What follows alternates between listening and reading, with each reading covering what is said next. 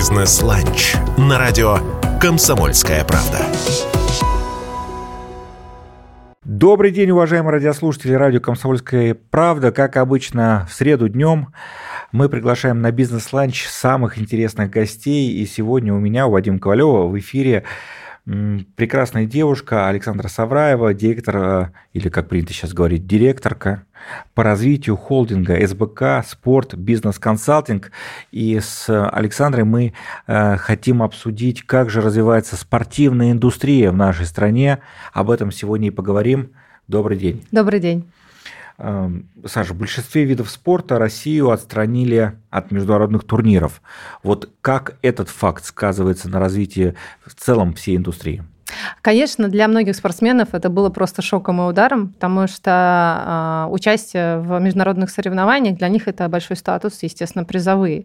Многие всю жизнь готовятся для того, чтобы пройти соревнования, да, и выиграть на Олимпийских играх. И для многих психологически, да, прежде всего, это было огромным разочарованием и, так сказать, депрессией.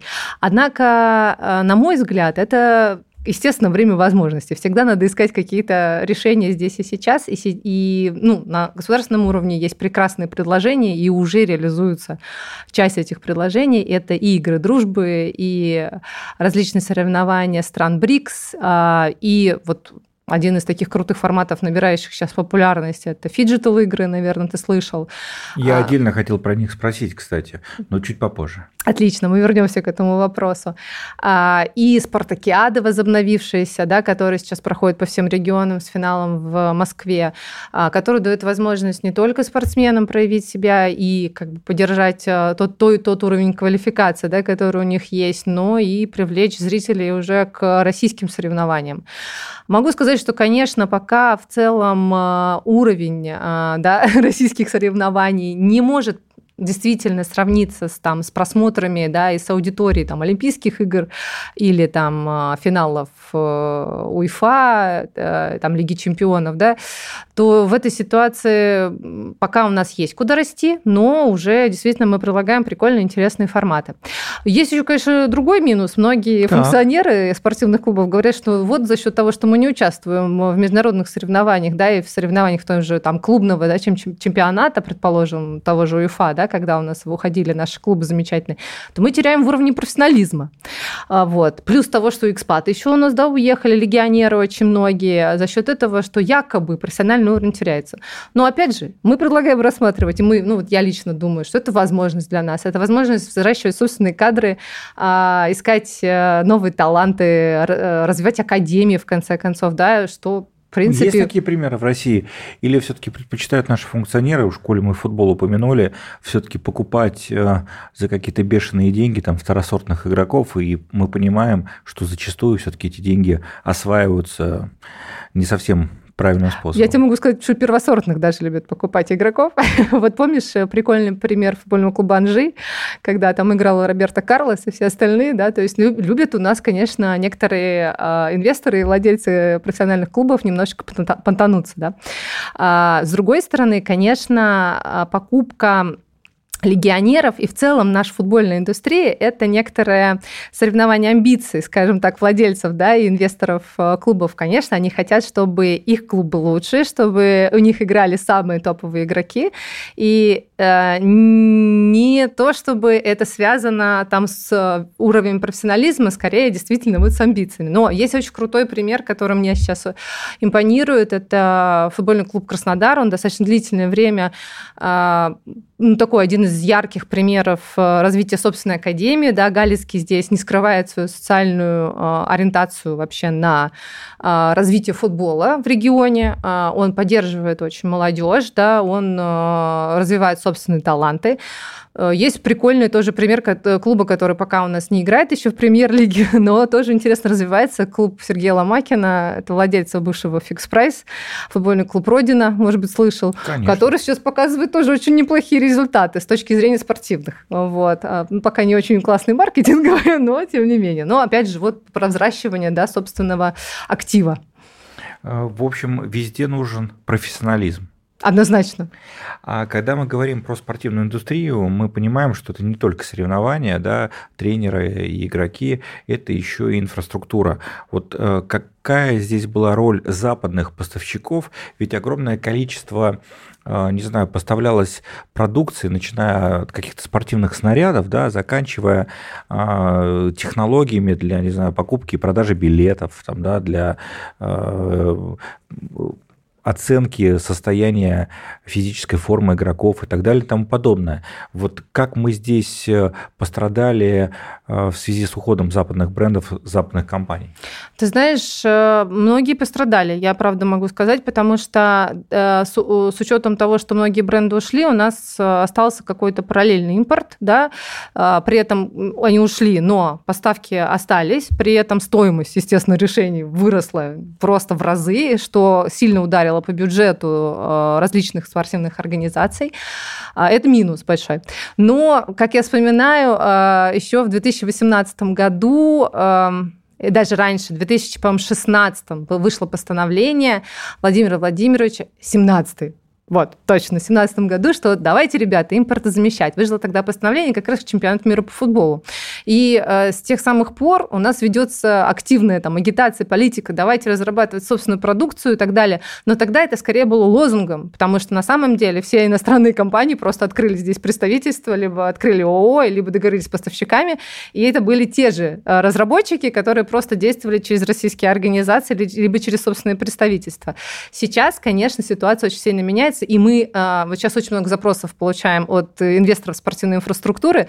Ребята, помогите найти аналоги, которые не а, упадут да, в качестве, но примерно хотя бы по той же стоимости или так далее цене. А, вот мы сейчас прорабатываем такую историю на форуме, который мы будем делать, Арена форум в ноябре. И у нас прям много запросов от заказчиков. Найдите аналоги, найдите какие-то вот предложения. И они есть. Я вот могу сказать, что, например, с учетом того, что у нас ушла компания, которая разрабатывала статистику для Российского футбольного союза, Инстат компания. А у нас сейчас есть собственные разработчики, которые сейчас вот тендерятся, и вот там даже две, два решения, которые сейчас РФС отправила на доработку, ну, то есть молодцы. Вот воистину, да, любой кризис – время возможностей. Конечно, конечно. Ну, то есть есть сейчас интересные решения, и буквально там месяц назад мы обсуждали на деловом завтраке, у нас была целая презентация у одного из э, интеграторов, который прям сделал производитель аналог, производитель аналог. Но что очень на самом деле они есть аналоги. Поэтому что тут говорить. И еще и кучу на самом деле российских производителей. Однако Китай пока, конечно, в топе. Э, Китай никуда не делся, да? Пост... Никуда нет. Продолжает Там поставлять. Продолжает поставлять. И решения а, соответствуют очень часто европейским, так как многие производства, они лоци... лоцировались да, в Китае, как бы, и Китай в этом плане прекрасно копирует. И при этом, естественно, цена цена это, конечно, главное. Ну, спорту на самом деле не просто еще вот по какой причине спорт, ну и как э, все остальные вынужден конкурировать э, за внимание зрителя, за внимание болельщика. А вот какой здесь секрет успеха? А как э, клубы борются за своего зрителя? Э, очень хороший вопрос. Клубы, федерации, там, не знаю. Очень, очень хороший вопрос, потому что действительно э, спорт стал давно уже не просто каким-то отдельным э, ивентом, да, это и как раз шоу, прежде всего. Если мы говорим про профессиональный спорт, то здесь каждый борется за а, а, клиента, да, грубо говоря, которые голосуют рублем сейчас. Покупают билет, покупают мерчендайзинг, э, смотрят э, по телеку. Давай на русский перевожу. Да. Покупают там шарфы, да. разные атрибутику и так далее. Совершенно верно, да. Попкорн там купят. Попкорн, э, хот-дог и так далее, да. И сейчас, конечно, борьба ужесточилась, потому что в целом вы, наверное, все знаете про введение Fan ID, которая очень сильно, например, повлияла на российский футбол. А, и эти ограничения сейчас резко снизили а, посещаемость э, клубов РПЛ в связи с тем, что именно активная часть болельщиков, скажем так, ультрасы, они отказываются оформлять э, данный документ для того, чтобы посещать мероприятия. И клубы сейчас это, конечно, клубам очень тяжело привлекать болельщиков, потому что вся специфика, во-первых, э, специфика самого футбола в этом так сказать, стиле, ну, стиле, да, в атмосфере, скажем так. Потому что, конечно, конечно, не хватает, и вот несмотря на то, что все мы понимаем, откуда ID взялся, да, и что с этим ничего не поделать, и то, что его сейчас сделали очень простым в получении, но, к сожалению, ряд людей не удается убедить, что стоит прийти на футбол и поддержать свою команду, ради чего, собственно, все приходили э, в свое время на трибуны. Да, ну и, конечно, э, люди не хотят, чтобы их контролировали. Это же все-таки те, та активная часть населения, которая э, футбольного фаната, да, которые... Да никто не хочет, чтобы их контролировали. Да, они но, как бы хотят... Но всех уже контролируют, да, к сожалению, да. или а, к счастью. Не знаю. Ну, я могу сказать, что с точки зрения болельщиков, к счастью, счастью или к сожалению, процент от дохода от билетов, а, дохода от билетов да, клубов тех же, он не так велик а, с точки зрения других статей дохода. Это прав на ТВ-трансляцию, спонсорство. А, они составляют львиную долю. Поэтому бороться, конечно, за это им приходится, но им это не так важно. С Александрой Савраевой, директором по развитию холдинга СБК «Спорт Бизнес Консалтинг», мы обсуждаем, как меняется, как развивается, несмотря на что, спортивная индустрия в нашей стране, как влияют происходящие события на посещение различных спортивных событий. Продолжим про это говорить после небольшой паузы. Не переключайтесь. В дневном эфире радио «Комсомольская правда» программа «Бизнес-ланч».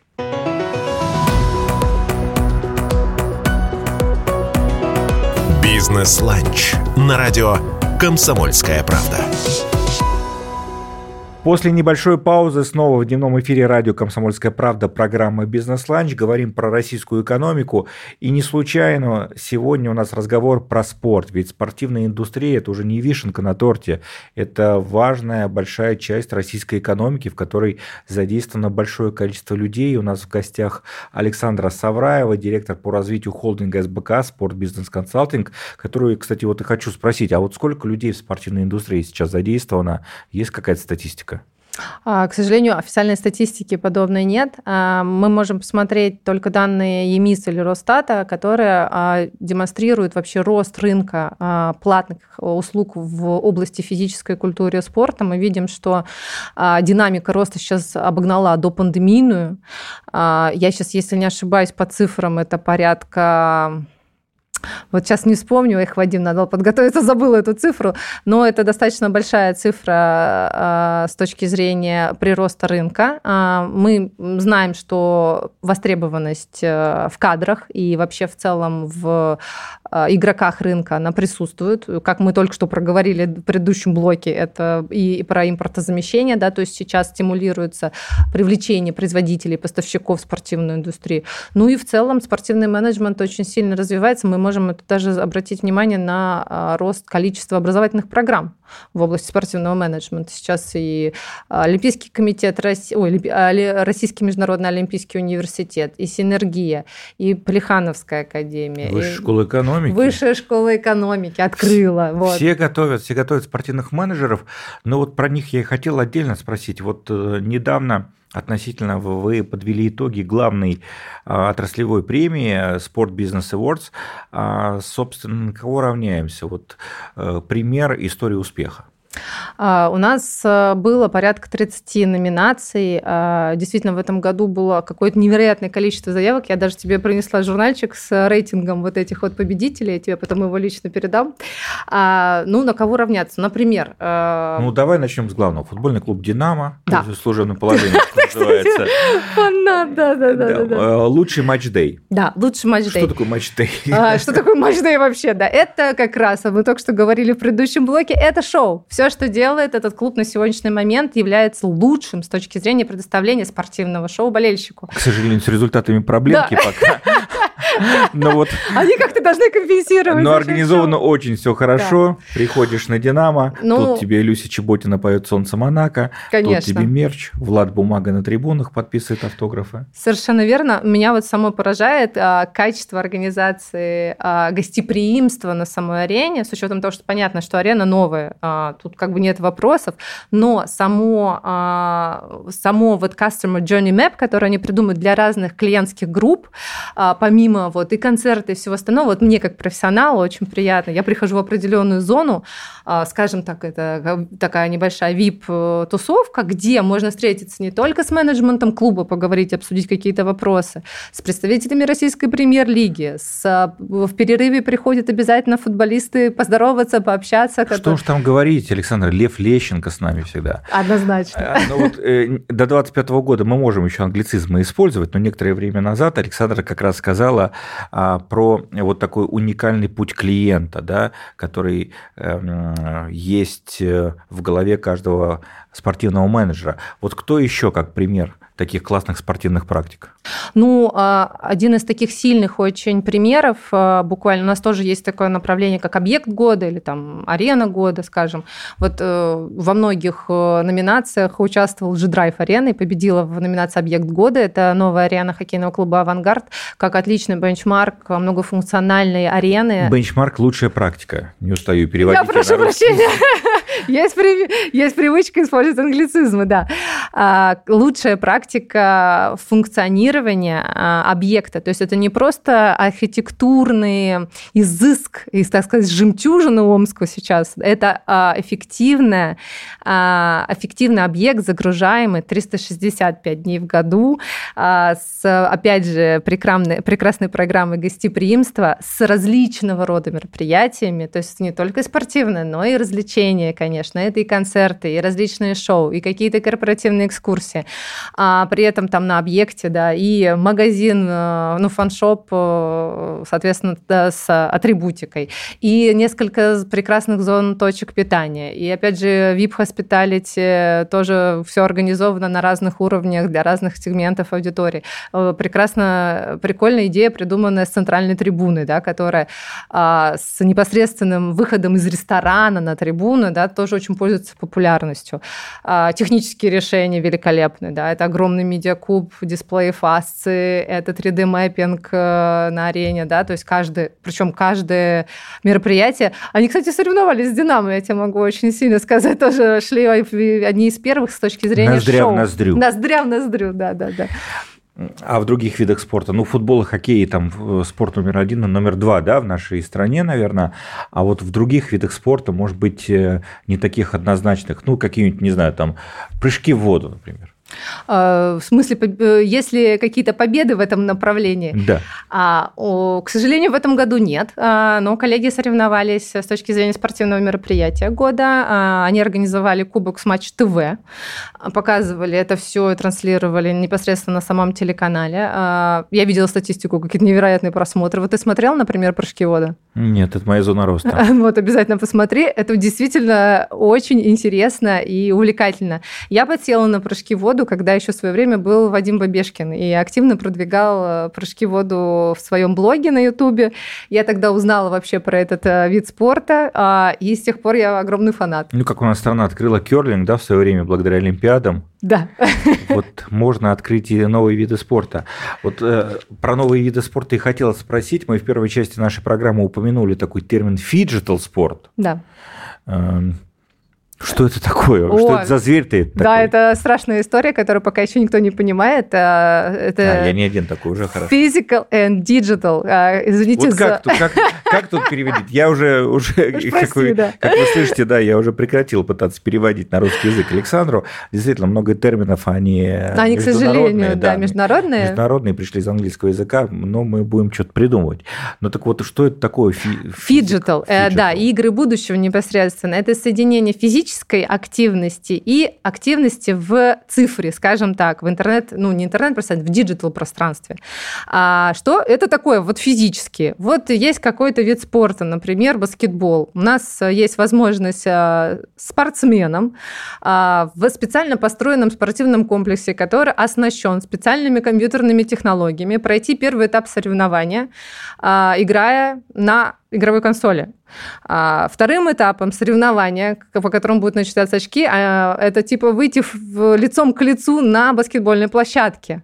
А, и уже здесь доказать свою состоятельность не только на игровой приставке, да, но и физически на самом корте, скажем так, баскетбольном.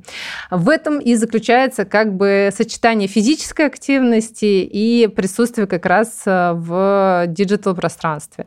А сейчас, мне кажется, такой новый формат, который пока еще как бы ждет, ждет своего часа, вот, но уже в 2024 году в Казани я рекомендую всем обязательно смотреть эти игры. Есть перспективы у них с точки зрения вот такой коммерциализации и вовлечения людей? А, ну, на сегодняшний момент цифры э, не очень высокие с точки зрения просмотров э, и интереса. Я думаю, это связано с новым продуктом, так всегда. Рынок должен к этому привыкнуть, он должен это понять. Э, когда ты не понимаешь, что это такое, особенно, ну, как бы совершенно новый формат, э, он, конечно, требует времени, чтобы к нему и привыкнули, и вообще этот продукт начали понимать в целом. Поэтому я уверена, что в этом есть перспектива, с учетом того, что мы полностью уходим в э, цифровое пространство, да, мы полностью сейчас оцифровываем себя, компании и так далее, что, конечно, за этим будущее. Вот такие большие масштабные инициативы общегосударственные, как э, ГТО, например, они участвуют вот в ваших э, конкурсах, в ваших профессиональных премиях, э, каким-то образом они драйвят вообще вот эту повестку? А, да, Вадим мне просто не, не рассказал, но мы проводим большую премию Sport Business Awards ежегодно, которая сочетает в себе продукты а, и государственные, спортивные, и частные. А, у нас а, был проект, а, который м, как раз государственной направленности, называется «Земский тренер». Это проект, который направлен на внедрение практик ГТО, который показал себя одним из самых там, эффективных с точки зрения количества участников, количества вообще сдачи нормативов и так так далее. Да, участвуют, конечно. У нас причем интересно вот это сочетание участия государственных проектов и частных проектов. Вот они как-то сталкиваются, и самое интересное, они не обижаются друг на друга, потому что, с одной стороны, мы понимаем, что у государственных есть небольшое преимущество, да, что... Стабильное финансирование. Стабильное финансирование, скажем как, так. Как минимум, да. да ну, да, наверное, да. как и в предпринимательстве, в частном бизнесе, да, всегда можно быстрее преуспеть, да, и как-то э, развить свой проект гораздо быстрее. Да. Ну, в целом, э, я смотрю, оптимизм есть, есть относительно развития спортивной индустрии, и есть большое количество ниш, которые российские игроки готовы занять. Да, а, однозначно. Что меня страшно удручает, давай о плохом поговорим немножко, это рынок мероприятий. А, вот э, все события, которые в последнее время всегда не способствуют ему, мне кажется, конечно, вот тут вот необходимо всем друг друга поддержать, потому что ситуация очень сложная. То ковид, то спецоперация, то что-то еще. Вот, вот тут вот перспективу я пока тоже не очень понимаю. Но будем надеяться на лучшее. Ну и, конечно, заполняйте ниши. У школе они образовались на нашем рынке. Всегда будем искать что-то хорошее в окружающей действительности. Меня зовут Вадим Ковалев, а в гостях э, в программе «Бизнес-ланч» была Александра Савраева, э, директор по развитию холдинга СБК «Спорт Бизнес Консалтинг». Услышимся, увидимся на следующей неделе в программе «Бизнес-ланч» на Радио КП. Бизнес-ланч на радио «Комсомольская правда».